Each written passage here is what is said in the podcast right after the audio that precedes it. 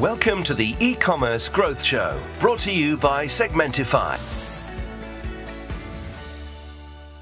Então, pessoal, aqui quem está falando é o Carlos para mais um episódio do e-commerce growth show, é, que ele é patrocinado pela Segmentify e trazido pela Evolve, que é minha empresa. E hoje eu tenho o prazer de estar com o professor Rogério Bravin, é, que ele é da Mistral. Eu estou falando professor porque ele me, ele me falou que na família dele, é, num call que a gente teve, tem muitos professores. Ele, ele também gosta muito do, do lecionário e a gente teve um, um call aí de apresentação incrível.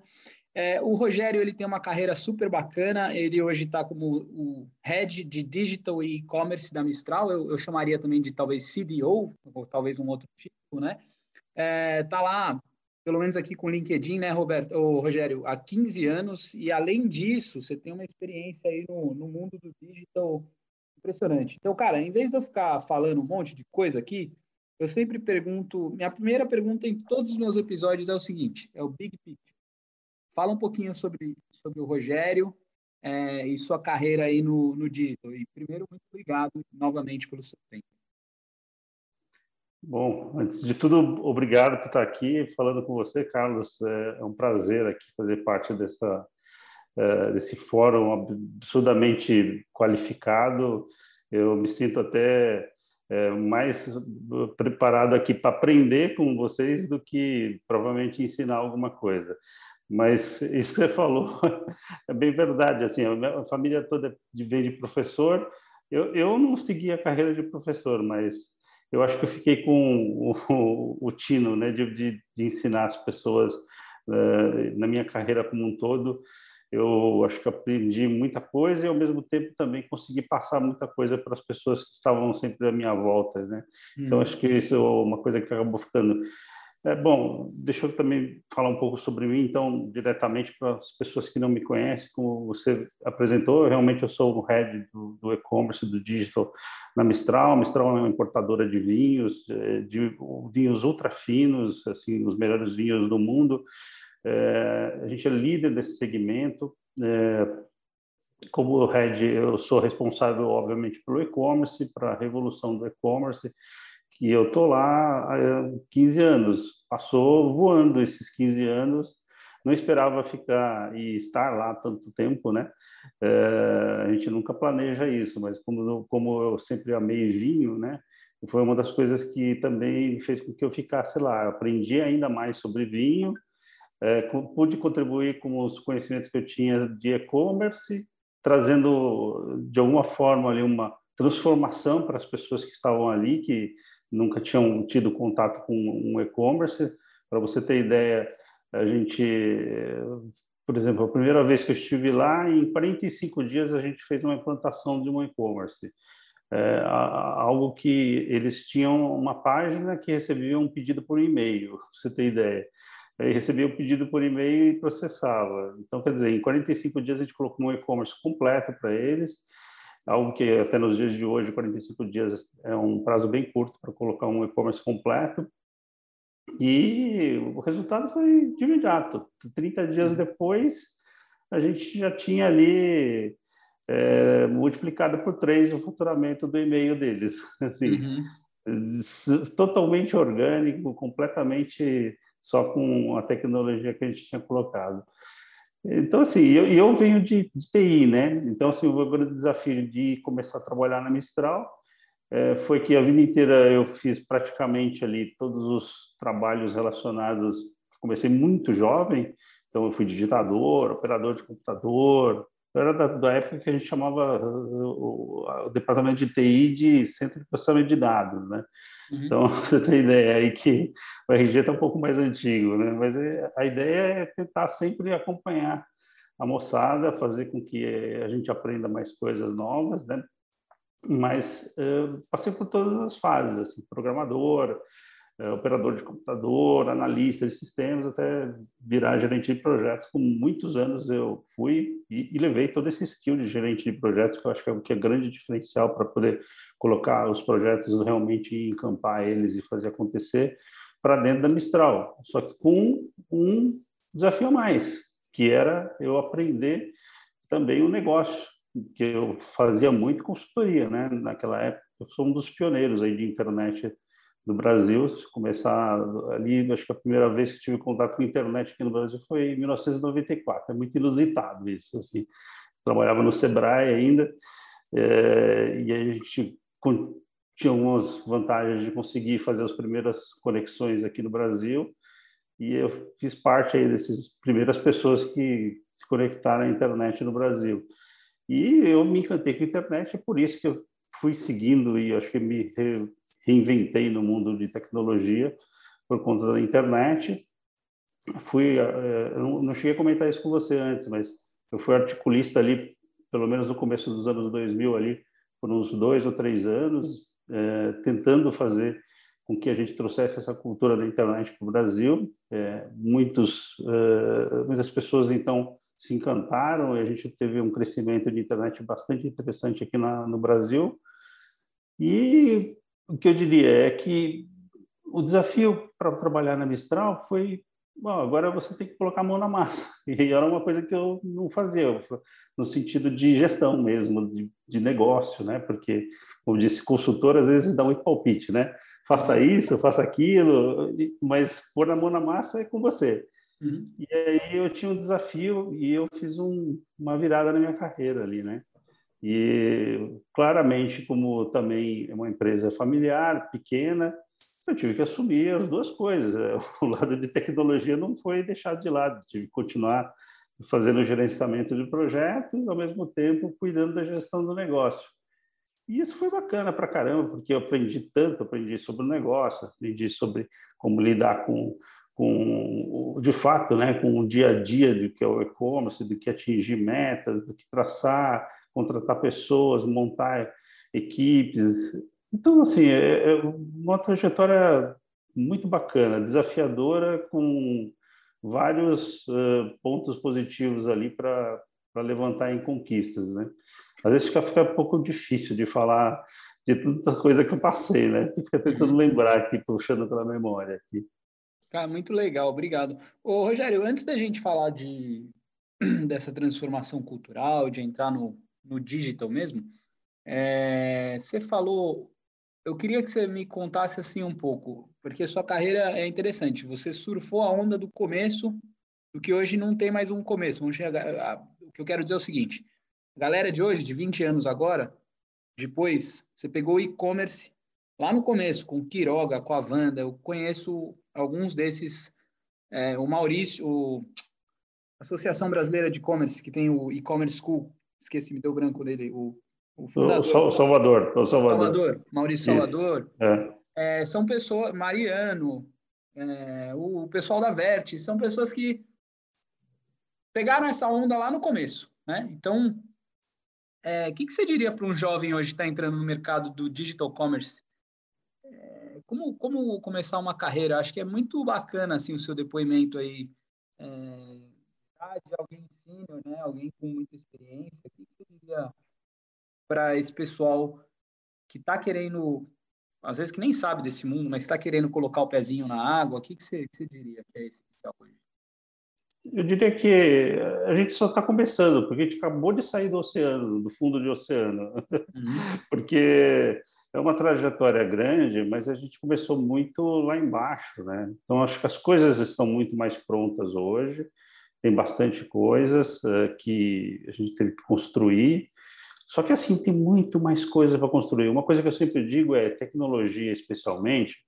E quando você fala tecnologia, ela serve para qualquer projeto de TI, mas especialmente para o e-commerce, que é um negócio de empreender, de trazer é, valor para a cadeia das pessoas. Então, assim, é uma coisa que inova todo dia. Todo dia você tem coisas novas acontecendo. Né? Eu vou dar um depoimento meu, assim, né? Por que, que eu consigo sobreviver tanto tempo aqui? Primeiro, assim, eu, eu sou apaixonado por aprender coisas novas. Então, assim, surge coisa nova, eu não sou daqueles que ficam, ah, mas no meu tempo era assim, era... Não, coisa nova é mudança, é legal, vamos, vamos, vamos aprender, vamos tentar entender o que está trazendo aqui. Às vezes traz um desconforto, porque a mudança também traz algum desconforto, porque você tá, sai da zona do seu conforto ali, e aí você precisa, de alguma maneira, se mexer, né? Então, obviamente, para alguns isso pode ser um pouco mais dolorido que para outros, né? No meu caso, não, eu sempre fui muito curioso. Então, é... e aí, assim, juntando que tecnologia muda todo dia, não é que ela é descartável, mas ela se evolui. Então, então o outro desafio que, que, que, eu, que eu juntaria nessa peça é pessoas, porque pessoas também, elas, de alguma forma, é, todo dia estão entrando novas pessoas, de novas gerações, de, de, de com, com, um pensamento diferente, com, um preparo melhor, né? Às vezes a gente fala, ah, tem os choques de gerações, X, Y, Z, mas isso é natural, sempre existiu. Se pegar a história da humanidade, vai existir sempre.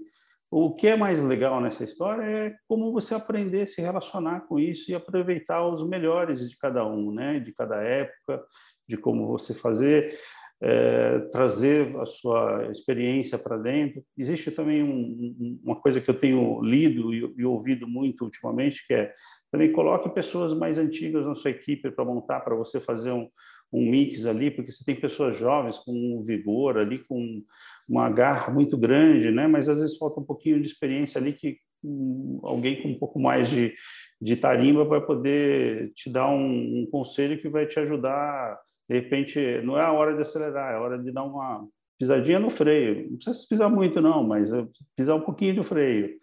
Então, assim, esse tipo de coisa acaba trazendo equipes mistas, né? E a minha vida toda eu também convivi com equipes mistas, assim, né? E, então, assim, se o, a pessoa está começando agora, tem um, um trabalho imenso ainda para fazer, porque tem tanta coisa para acontecer ainda. É, a gente ouve falar para dizer o mínimo aqui hoje, né? é, metaverso. É uma coisa que está sendo construída agora. A gente nem sabe como é que vai ser o ecossistema disso, né? Quem, é, se vai ter alguém dominando isso ou não, ou se vai ter vários ecossistemas de metaverso em paralelo funcionando. E, e de lá você tem quantas oportunidades para poder fazer negócio. Tem que pensar assim, oportunidades, né? Agora, é difícil de dizer, exercer a futurologia aqui, né? Mas, com certeza, se, se não for metaverso, vai ser outra coisa. E, assim, sempre vai ter coisa nova. E, é, e, e é um campo que tem uma carência absurda de pessoas. A gente precisa de pessoas aqui, é, lidando com, com, com, com, os novos desafios, criando pontes novas. É, cara, olha, de verdade, carência no mundo todo. Assim, com certeza. E, né? E a gente tem, tem espaço para crescer muito. Uhum. Assim. É, o. Uma das coisas que eu gostei muito que você falou é que é o, são os profissionais mais velhos aí em, em, em conjunção, trabalhando né, junto com, com a galera mais nova. É, na, na, realidade, eu nem sei se eu te falei isso, mas o, o propósito da Evolve ele é construir essa rede de relacionamento global. Né? A, a Evolve ela, ela qual que é o sonho, se eu tiver que compartilhar aqui com você, é ser o link de confiança no Global Trade, vamos chamar na, na cadeia de Global Commerce, porque assim, eu vejo que eu converso com muita gente assim, como você, mais senior mesmo, tá, o, o Rogério? E o que que acontece? Os profissionais chegam em um momento, você falou do metaverso, eu tenho um, um amigo, vira, vira amigo, né, que ficou 15 anos, foi 16 anos no, maior varejista da Inglaterra, e ele começou a ficar perturbado. Ele falou, cara, é metaverso, é NFT, é, é muita coisa e eu estou me sentindo aqui na empresa querendo fazer mais, né? Eu gosto muito do meu trabalho e quero fazer mais, mas como ele tem tem mais um monte que eu, é, que eu conheço que estão agora meio que com, como consultores e esses caras, esses profissionais, eles têm uma rede já de contato muito estabelecida, eles têm experiência, já tomaram porrada, né? Falando português mais, uhum. E a galera, às vezes, que é mais nova, não tem isso, né? Aquela, talvez, o traquejo, a inteligência emocional. Eu vejo que, primeiro, que a gente tem um problema hoje no mundo de, você está falando, de, de skill. Aí tem outro de contratação, porque tá uma guerra aí de, né? Hoje, uma empresa dos Estados Unidos pode pegar e contratar um, um developer seu aí, pagar 3, 5 mil dólares, vai, vai ser mais, ele vai ganhar mais do que ganharia, talvez, na Mistral ou em outra empresa. Então, a gente tem um gap hoje, né? É, de, de talento e tem muita gente senior saindo das empresas que eu acredito, sinceramente, que eles podem trazer muito conhecimento, né? Então, a ideia da, da Evolve Maior é essa, e eu acho muito legal o que você está falando, que é muito possível, sim, né, colocar essas duas, é, essas duas gerações para trabalhar em conjunto. Eu, eu também assino embaixo, né, porque é como eu falei para você, eu acho que se parar para pensar, é só uma questão de linha do tempo, né? Uhum. Porque é, a gente está vivendo uma linha do tempo agora. A gente acha que é o máximo. Daqui dois anos, um ano, já não é tanto. Já é diferente, já é um outro foco, outra abordagem. Mas, olha, de verdade, eu não me incomodo com isso. Tem gente que se incomoda. Eu, eu, eu acho que se você se fica incomodado com isso, você tem dificuldade para poder seguir, né? E eu penso sempre que a gente tem uma linha para frente para seguir, né? Estamos aqui sempre para aprender, né? Independente se a gente é mais sênior ou menos sênior, porque tem aquela velha história, né? Quando a gente é muito novo, a gente não, nem fala a idade, né? Não gosto de falar porque é muito novo. Aí quando eu passo da certa idade, ah, não vou falar do que eu já estou, vou achar que eu sou muito velho. Então é melhor nem comentar às vezes. Mas acho que no final das contas o que importa é que a pessoa está olhando para frente, né? Olha assim, porque o presente é aqui, né? É o que a gente está fazendo hoje. Amanhã a gente não sabe, mas a ideia é seguir em frente, fazer com que a gente possa fazer transformações, revoluções digitais que seja. Mas acima de tudo, é toda vez que a gente fala de digital, a gente não pode esquecer que existe o principal elemento, que é a pessoa, né? Eu acho que o grande sucesso de, de, de, de todo mundo não é só. Eu, eu me considero um, um sucesso do que eu fiz. É, é, saber lidar com pessoas, mas a gente não aprende isso do dia para a noite. A gente não espera que as pessoas aprendam isso do dia para a noite. E eu acho que o que é bacana, que você está falando, é o seguinte: quando a gente monta um fórum com pessoas que têm mais experiência, ela naturalmente bateu mais a cabeça, porque a gente também erra muito, né? Então, é errando que se aprende. Então, Nessa hora, você vai aprender a lidar com pessoas e as tecnologias que vão aparecendo. E você vai juntando pessoas e tecnologia e maneiras de se comunicar, porque cada geração responde de um jeito. Então, você tem que aprender o que, é que faz a operação daquela pessoa bater e funcionar e, e mover ela, né? É, do mesmo jeito, o seu próprio, as coisas que, que vão fazer você ser feliz de alguma maneira e você seguir em frente. Então, é, e às vezes você tem que se automotivar, é uma coisa natural que se aprende com o tempo também, né? Porque você também não pode ficar lamuriando todas as coisas que acontecem, porque toda hora tem um problema. A gente vive num país cheio de dificuldades, né? O mundo ainda traz ainda adversidades aí que vão acontecendo agora mesmo, a gente está vivendo uma guerra aí no mundo, então assim, tem vários fatores que acabam afetando o cotidiano. Então, assim, o que eu penso é, se você pensar muito é, só nos problemas e não pensar bastante no que você pode servir de solução ali é, e se prestar a aprender, e aprender com pessoas mais jovens, não tem nenhum problema. Eu acho que é, é natural, né?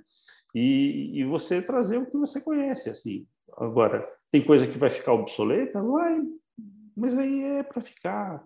Temos que seguir, a gente não está na idade da pedra ainda, né? Uhum. Graças a Deus. Então, passamos por várias revoluções e acho que essa aqui é, é mais uma e a gente tem que levantar a cabeça, seguir em frente, aprender coisas novas, ter a humildade de dizer, olha, eu preciso te perguntar isso porque eu não sei, se eu não ouvi, ah, mas tá bom, isso aqui, agora você falando, aqui abriu a cabeça, eu junto com o meu mindset que já tenho experiência, você vai fazer analogias e de alguma forma você vai contribuir. Então, assim, é, de novo, voltando para aquele ponto inicial que eu falei, assim, pessoa nessa hora é a coisa mais importante, porque nós estamos falando do que elas querem no futuro, do que elas vão fazer parte e, e, e vão ser eventualmente pessoas ali que vão fazer uma revolução. Então, é, saber lidar com elas, saber lidar com os talentos, né? É, e, e, passar esse conhecimento para que elas possam fazer isso para frente, eu acho que é uma das coisas mais importantes que, que existe, na minha opinião.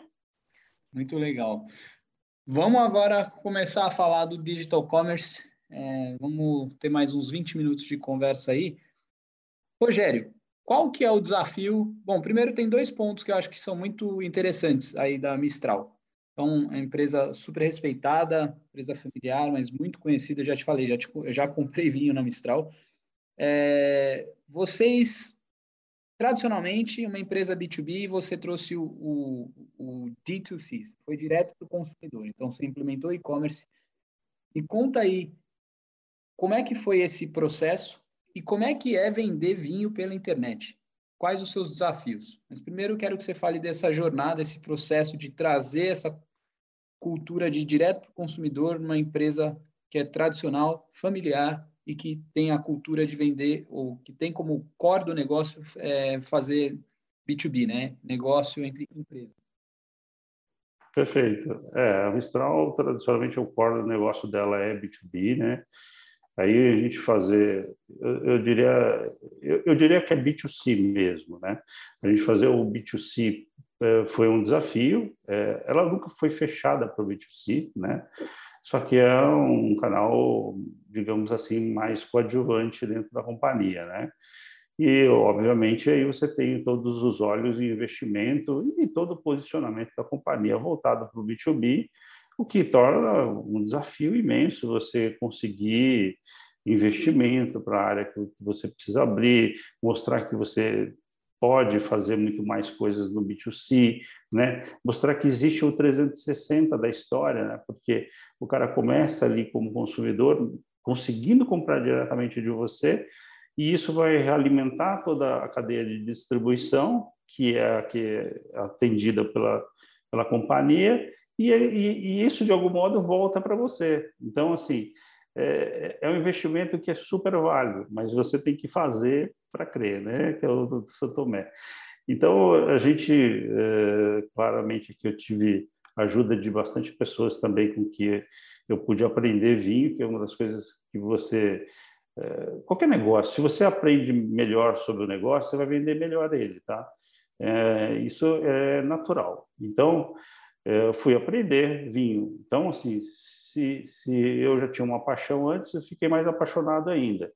E essa paixão me moveu muito mais para poder fazer muito mais coisas pelo vinho, por menor que, que fosse, às vezes, o tamanho do meu budget ali para fazer, a gente fazia com muito menos pessoas uh, acontecer as coisas.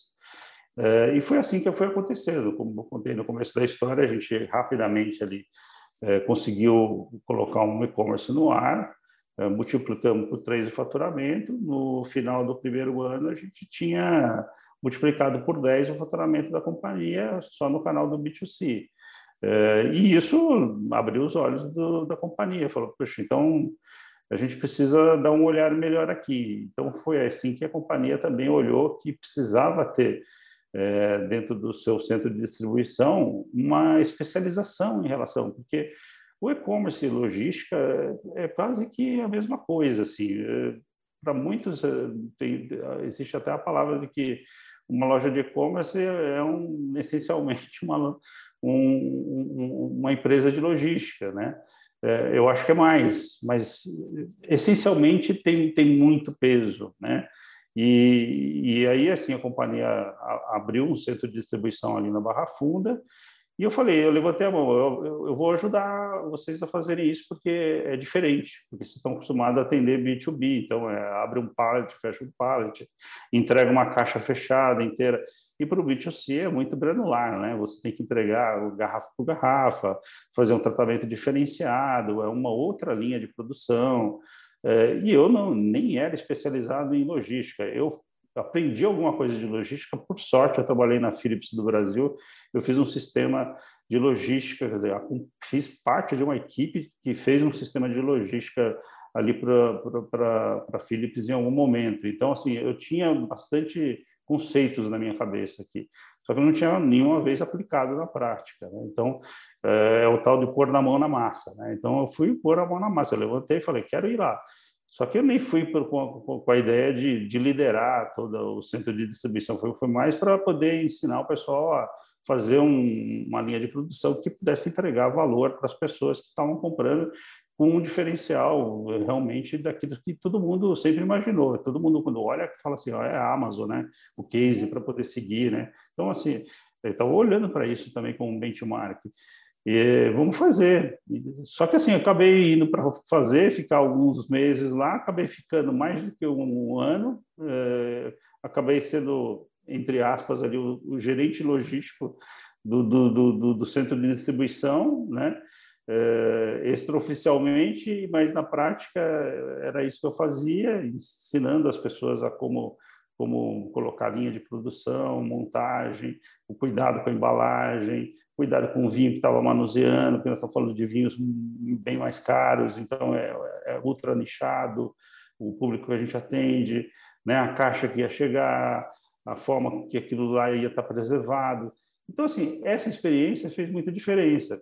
E a gente começou ali aprendendo, sofisticando, otimizando, diminuímos ali o tempo de entrega, que é uma das coisas que foi é, fantástica, porque aqui na cidade de São Paulo, Grande São Paulo, a gente conseguia fazer mesmo dia. Então, uhum. assim, em alguns casos saía para o dia seguinte, mas num cenário anterior era de até três dias úteis. Então, assim, era uma coisa que já, já na época fazia muita diferença. E fazer essa transformação fez com que a gente pudesse trazer valor percebido pelas pessoas que estavam né, é, comprando conosco ali. E o que é o resultado disso? Naturalmente, devido à curadoria também da companhia e todo voltado ali para ter um, um mix fantástico de produtos, a gente acabava entregando dois valores para as pessoas, né? Um valor percebido claramente por conta da qualidade do vinho que ela estava tomando, mas também a experiência da compra em si. Então, assim, isso passou a ser um, um diferencial. É, a gente não é uma empresa 100% com DNA de digital, então é uma empresa que tinha, né, tem muito desse pé físico ainda, então é, fazer isso também mudar um pouco na, na, nas equipes e nas pessoas que estavam atendendo, foi um grande desafio, a gente conseguiu vencer, montar equipes que pudessem ter esse, essa mentalidade, esse DNA, e a gente acabou atingindo resultados fantásticos. É que é, que é uma pena que a companhia é fechada, né? Ela, familiar ela não pode divulgar números. Eu, eu seria penalizado aqui por falar, falar em números da, da companhia, mas assim, muitas vezes a gente ouve bastante números aí do, no mercado, principalmente das empresas que são 100% digitais no, no vinho, Uhum. E eles falam de números gigantes, impressionantes. Assim, a gente não deixa de ver nada para esses números que são divulgados. Isso que eu posso dizer em termos de, de tamanho, assim, é, se, se, a gente pudesse fazer um IPO, certamente a gente teria um valuation maior do que esses que você talvez tenha ouvido no mercado até, até o momento, inclusive uhum. de, de fusões, tá? Sim, inclusive sim, sim. de fusões. Eu acredito. Ô, ô Rogério, incrível. Ah, eu queria ainda nessa toada aí, porque eu tenho um, um amigo que ele, ele trabalha ajudando empresas a expandirem internacionalmente é, através da Amazon, né? E hoje eles estão, tá, o foco dele, o core é Amazon, é, vários países ali, e depois agora eles estão também colocando um serviço novo para não ser só Amazon, para dar uma diversificada. Mas o ponto é, é, eu estava olhando, tô olhando o seu Instagram, o Instagram da Mistral é incrível. A gente vai falar de social também daqui a pouco, um pouquinho, só só tô pincelar. Mas o que ele falou é assim, cara, quando eu tenho que fazer expansão internacional na Amazon para um cliente, eu não vou mencionar o nome, mas é um case super interessante. O legal da, o legal é interessante assim, muitas vezes o, o vamos chamar o cara que manufatura, o dono da marca, ele vê aquela oportunidade, pô, eu posso ir para os Estados Unidos mas tem um, tem um, um tem um trabalho ali de perna, né, que ele tem que fazer antes de sair vendendo. O que, que aconteceu com essa marca, que eu não posso falar, é que ele achou um representante, o representante espertamente começou a vender o produto que não tinha nada a ver com o preço que ele vendia no Brasil. O cara começou a é, ganhar muito dinheiro. Aí o dono da marca descobriu isso depois aconteceram algumas coisas. A marca ali é, teve um grande problema, porque a pessoa, que era o representante, registrou a marca, né, o nome dele. Enfim, é, foram vários aprendizados que esse meu amigo ajudou esse cara a, a limpar essa sujeira. Mas é, o que eu acho muito interessante do B2B, de falar, é o seguinte: do B2B para o B2C, né? É, como é que é porque eu imagino que dá uns paus aí no começo com os lojistas, né? Vocês. Uh, né? Tem muito lojista que chega, é como se fosse franchise. Vamos sim, falar sim. porcamente, assim, de uma maneira grosseira, é, lojista, não são franchises, o cara compra de vocês. Então, eu acho que o digital vem muito legal para alinhar preço, mas o alinhamento de expectativa, o alinhamento digital, ele é muito importante no B2B. Você pode contar um pouquinho dessa história para a gente? Como é que foi isso aí? Quiseram pendurar sim, sua cabeça? Como é que foi? eu acho que desde o dia dia dia dois, vai. Vamos para o dia dois para não, não falar dia um aí. Desde o dia dois eu sou caçado aqui dentro. acho que com o passar do tempo melhoraram, assim, que eu acho que eles não conseguiam acertar muitas flechas em mim, não. Mas uh, eu desviava bem aqui, né? Fazer os aliados, hein? Vários. É, mas, mas certamente tem conflito, existe o preconceito inicial, principalmente lá no começo, era muito, era muito marcante, né? Até porque a gente começou a fazer resultados e, e faz até hoje, né? ano após ano a gente cresce muito. Então, é, a, a, coisa acaba sendo sempre um pouco mais. É, existe, assim, um, um certo choque que, que o produto da companhia está fantástico, né? Porque é a briga de canais para poder vender mais. Então, uhum. no final das contas, a gente consegue fazer as, as entregas ali.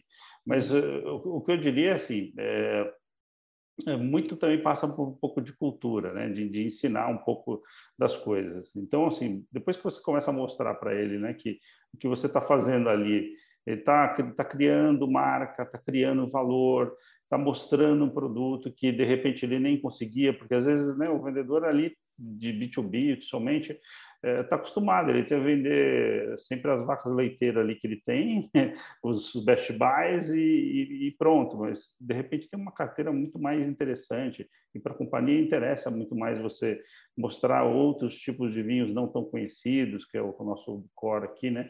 Então, eu acho que o grande papel que a gente fez com o B2C foi mostrar uma diversidade imensa de, de, de rótulos, é, exibir isso para as pessoas, saber que existe e criar então, a necessidade, porque as pessoas, ó, existe esse vinho, eu quero esse vinho. Por quê? Porque, naturalmente, quando você tem um site de comércio eletrônico ele é aberto para o público, é, e você mostra produtores, tem mais de 4.500 rótulos, uhum. de mais de 400 produtores. Então, assim, é uma diversidade absurda, um mix assim absurdo para controlar.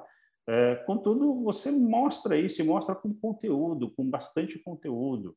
É, e aí o que acontece? aquilo também passa a ser referência para as pessoas que estão trabalhando no B2B ou outros canais, porque aquilo vira um catálogo digital e ali, assim, se o site cair um segundo, eu vou receber uma ligação. Assim, uhum. Por quê? Porque o cara está olhando o site e ele, naturalmente, obviamente, briga comigo ali se eu fizer uma promoção ou outra, mas, é, mas no fundo é a ferramenta principal do trabalho, é mais do que um Salesforce que ele tivesse ali na mão. Uhum. Porque, porque o cara está mostrando, na verdade, até já existe a demanda do próprio né, lojista. Então, assim, isso acaba acontecendo e para a companhia isso é excelente, porque passa a ser o, o principal ferramenta de trabalho e de distribuição de conteúdo, né? Eh, a gente tem uma, uma baita relevância porque a gente está tantos anos no mercado, trazendo tanto conteúdo, e isso, naturalmente, assim, as pessoas perceberam que há valor. Então, as brigas, obviamente, ainda existem, mas, mas uh, claramente todo mundo percebeu que, que isso é um movimento muito importante, assim, estratégico para a companhia existir. Existir. A gente ter um, um site funcionando, ele passa a ser catálogo para muita gente, referência de aprendizado. Uh, cara, é, é uma coisa maluca, assim, porque realmente é como eu falei para você, se eu ficar com um site ali fora do ar um pouquinho, eu vou ter uma reclamação imensa. Claro que não quer ficar nenhum minuto, né? Você não se você cuida do e-commerce, mas uhum. se isso acontecer, certamente todo mundo chora ali porque está trabalhando com a principal ferramenta da companhia. Assim. Então, o site hoje ele te serve como um catálogo digital para pro, os lojistas que compram de vocês, mas também como o teu canal de vendas, né? Perfeito, perfeito. A gente tem que fazer um equilíbrio de pratinhos ali, né? Uhum. Girar e às vezes de vez em quando precisa fazer promoção também, porque o cliente final precisa daquilo, né? Que é o que eu falei, né? Que ele retroalimenta todo mundo, né? E aquilo que você falou, que eu acabei esquecendo de comentar, realmente, depois eu tenho os distribuidores, né? E eles passaram a abrir lojas eh, de e-commerce também. Né? Uhum. Então, eles têm lá, a gente claramente tem uma política de alinhamento de preço com eles para não ficar uma guerra absurda ali, porque senão você começa a perder a mão, né? É, mas a gente tenta respeitar todo mundo e dar espaço, né? E aí cada um fazendo um bom trabalho, né? Existe um monte de ferramentas so social aí também para trabalhar, como você comentou, a gente tem as nossas redes sociais, que foram outro desafio para criar aqui dentro, né? Porque não é simples você manter uma rede social, manter é conteúdo. Difícil pra caramba. É, é muito é, difícil. Então, trabalho, né? Trabalho. É uma corodoria, assim, uhum. ter, terrivelmente no sentido de, de dar trabalho mesmo, de suor mesmo. É. Então, é, e é extremamente necessário, porque no final das contas se você não está no jogo, outros vão estar tá ocupando o seu espaço. É, eu, eu, vou te contar uma historinha minha. Quando eu cheguei na Dinamarca, eu é, fiz de tudo, né? Então, cara, o que dava dinheiro, fazemos qualquer negócio, tem que pagar a conta. Então, eu comecei ajudando empresas dinamarquesas para o Brasil. Aí, um dia eu tive uma ideia, estava na hype lá das cervejas, lembra? Aquelas cervejas especiais. Sim, sim. E a Dinamarca, um país de 5 milhões e meio de habitantes, tem mais de um milhão, é, tem, era mais de é, era mais de um milhão de rótulos. É um negócio bizarro, assim. Louco, né? Então, os caras bebem demais e produzem muita coisa. Aí eu falei, bom, Brasil está crescendo, vou levar umas cervejas aí para o Brasil. Achei compradores e tal. Resumo da história é o seguinte: uma cerveja, assim como um vinho, é uma história. Então, o cara comprava uma cervejona assim, de 700 ml, né, uma cerveja diferenciada tal, e tinha umas outras menores, umas IPAs, um negócio maravilhoso. Só que se o cara que está na ponta, o, o distribuidor ali, ou o varejista, vamos chamar, ele não for contar a história, irmão, esquece. Ele está ele tá vendendo uma história, né? Então é storytelling. O líquido é um líquido. E o vinho uhum. não é muito diferente, né? E aí eu queria pegar o gancho disso para você falar um pouquinho dos seus canais e do import, da import, porque eu, eu acho que assim a marca é forte, beleza. Mas o social para você, talvez um TikTok, talvez, cara, é, o papel do social media hoje, ele é, ele é vital, eu acho, para uma Mistral ou para os seus competidores aí. Me conta um pouquinho, Rogério, do, do, do social, do, do, do, papel do social, como é que vocês é, fazem o trabalho. Eu estou olhando, é muito legal a página de vocês aqui no Insta, mas aí é muito storytelling, eu estou vendo uh, talvez algumas colaborações com, né, com influenciadores e talvez muitas coisas saem deles também. Tem o user generated content, né? Então pessoas que fazem o conteúdo para vocês por por espontânea vontade. Conta um pouquinho, restaurantes, eu estou vendo um monte de coisa legal aqui. É, é muito bacana, porque o mundo do vinho ele tem muita história para contar. É uma das coisas mais bacanas, porque você aprende muito, né? Porque uhum. não é só a história em si da própria vinícola em si, que você está representando o produtor ali do vinho que você está entregando, mas como toda a cultura local do país, né, da região que é produzido e toda a história de contar como como, como é, é, feito. Então assim tem, tem bastante realmente storytelling para contar. Então a gente acho que se fizesse um, é, várias por dia, uma por cada uma por hora, não conseguiria dar conta de tanta história para contar. Assim, claramente a gente tem que fazer uh, ainda filtros e filtros aqui para colocar conteúdo no ar, né? Mas a gente tem uma equipe boa aqui interna e a gente muitas das, coisas que a gente conta aqui são de pessoas internas, inclusive, né? Que acho que é um trabalho bacana que a Mistral sempre fez, que é fazer um brand bacana em relação a tudo que a gente faz. Então, desde o próprio site, que ele não nasceu nem promocionado, ele era, ele passou a ser promocionado com o passar do tempo é, então era 100% brand, né? Depois é que a gente fez o equilíbrio das coisas, mas depois quando começou a realmente aparecer as forças das redes sociais, a gente precisou abraçar. No primeiro momento a gente ficou de fora. Vou ter que uhum. contar a, a real aqui para você. A gente ficou de fora porque a gente estava com dificuldade e braço e para fazer. E a gente tem aqui, somente no, no, no dono, no filho do dono aqui, um carinho tão especial para conteúdo e, e, e, eles sempre prezaram muito isso e é uma coisa que eu também comprei muito e, e a gente não queria fazer mal feito isso então uhum. acho que foi uma das coisas que a gente chegou mais atrasado aí no, no social mas quando a gente é, conseguiu se organizar produzir conteúdos, fazer uma agenda, é, colocar todas essas coisas de forma que a gente pudesse começar a entregar conteúdo sobre conteúdo, né? Conteúdo com, com qualidade mesmo, com, com densidade. Claro que você precisa ter aqueles conteúdos mais ágeis, né? Também para poder compor, mas é, a gente conseguiu estruturar esse marketing digital de uma maneira tão bacana e óbvio a gente tem parceiros aqui para nos ajudar também, porque a gente precisa disso, né? Gente mais especializada, inclusive, em como mexer é, o impulsionamento das coisas, o uhum. tráfego, é, criar essa a audiência a gente já tinha, né? Mas a gente queria trazer audiência nova, né? Até porque também o social, dependendo do, do, onde você está, de qual ferramenta que você está usando, você tem ali um tipo de audiência diferente, né? E a gente, te, te, teoricamente, né? A gente é taxado ali como sendo um público que tem é, mais dinheiro para gastar mais, com ticket médio maior, e possivelmente são homens do sexo masculino com uma idade maior. Mas não é. Na verdade, a gente é muito mais heterogêneo que isso. Depois que a gente até foi, foi, foi aprendendo um pouco sobre isso também, entendendo toda a nossa estrutura de como a gente compõe as coisas aqui. E aí não ficou tão difícil, porque a gente falou, pô, podemos acelerar aqui, podemos fazer aqui. Isso que você falou aí é essencial para nós aí, em termos, principalmente numa mídia como o Instagram, que era muito consumista e rápido, né? Um consumo uhum. muito veloz ali das, das coisas, você precisa fazer uma entrega que, que, que ao mesmo tempo te, te, te chame atenção, você entenda o que a gente está fazendo e depois a gente consiga fazer uma ponte para para dentro aqui do, do, da companhia de uma forma que ela possa consumir mais conteúdo.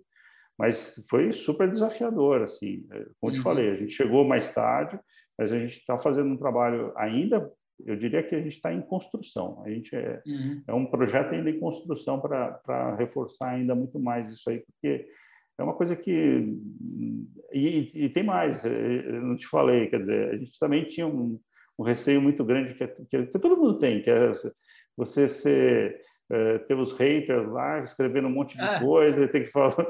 E a gente, poxa, a gente não vai ter braço nem para responder direito essa, essas coisas. Será que tem que responder?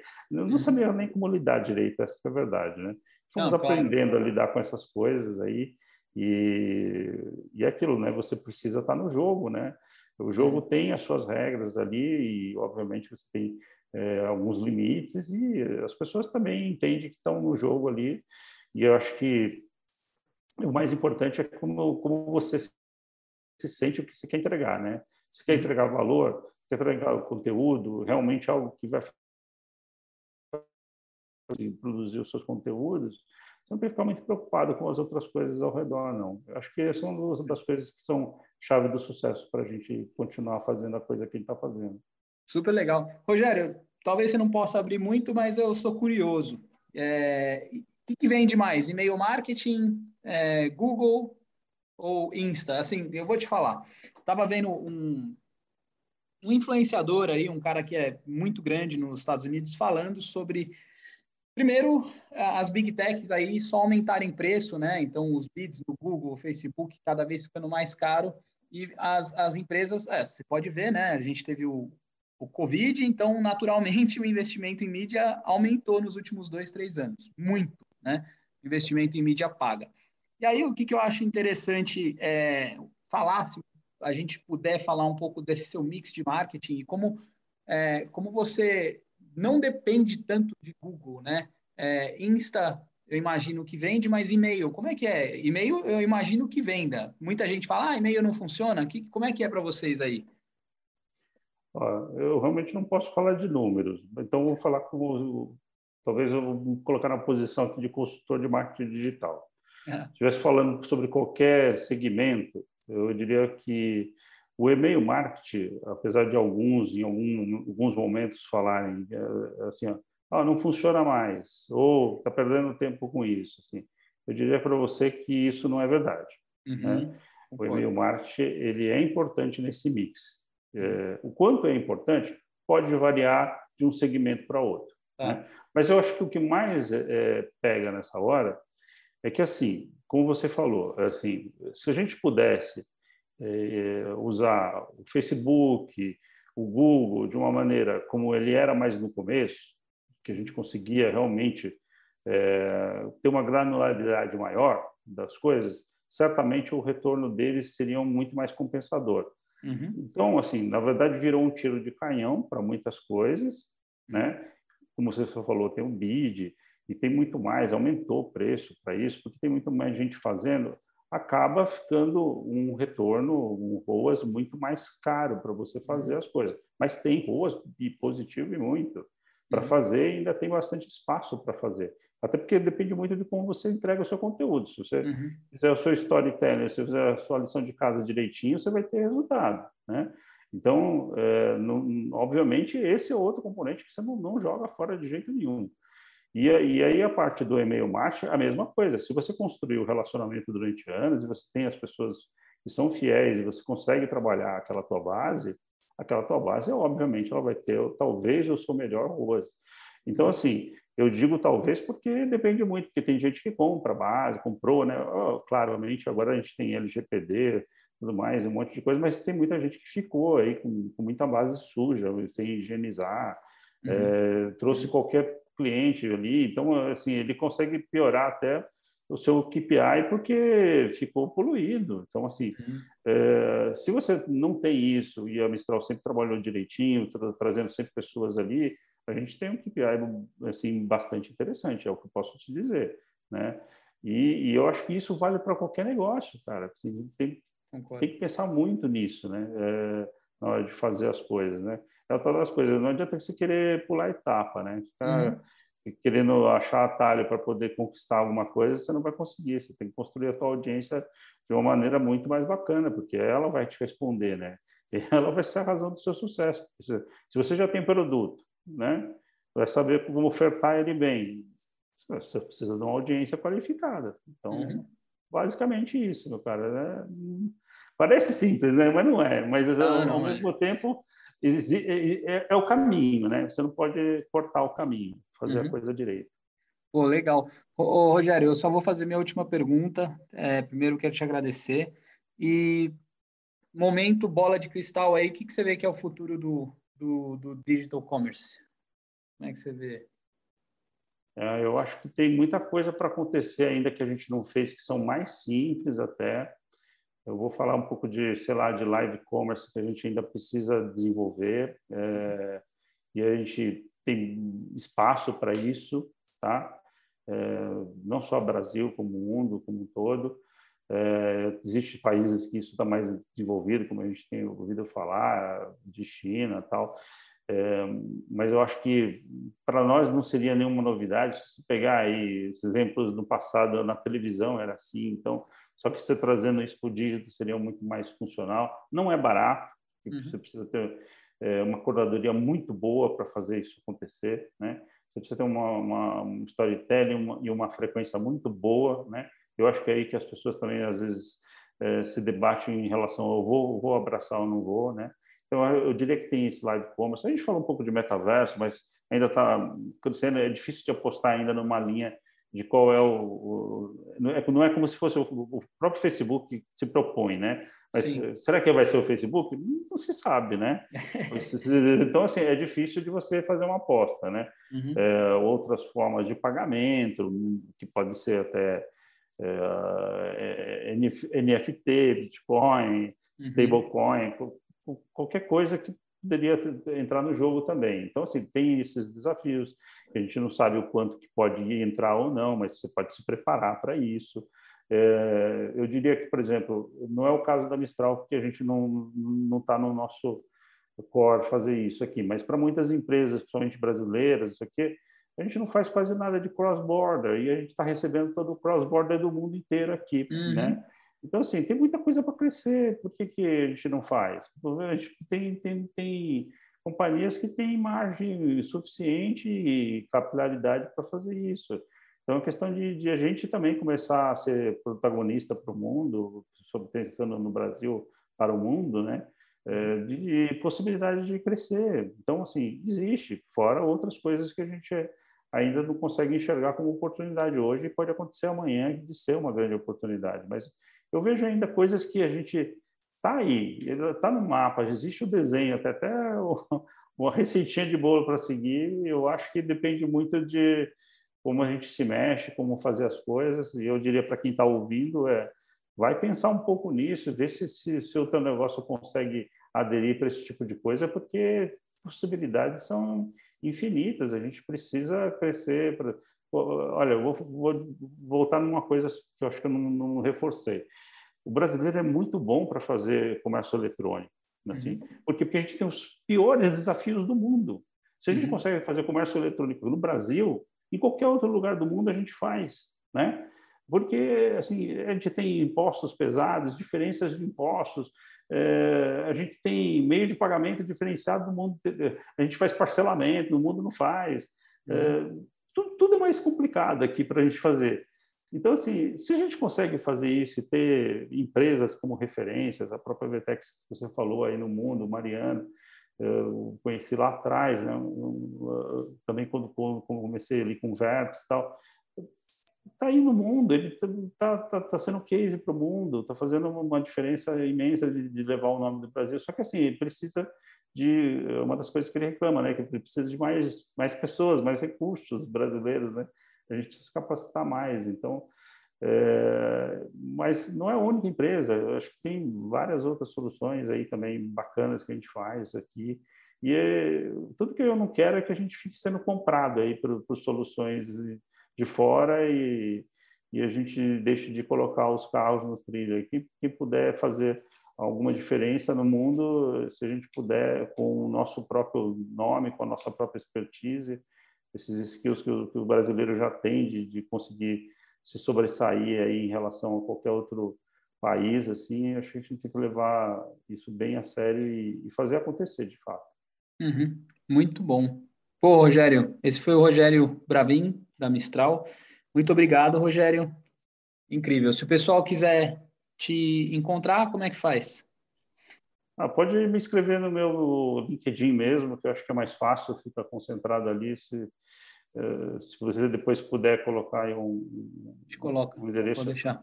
É, Coloca no linkzinho ali. Pessoas, é, tá, joia. Eu agradeço muito, foi um ótimo papo também. Obrigado por ter dado a oportunidade de falar um pouco para as pessoas aí. Espero poder ter ajudado aí as pessoas e sinto muito se eu falei alguma coisa aí que com certeza, foi, foi muito inspirador. Obrigado. É só um momento agora.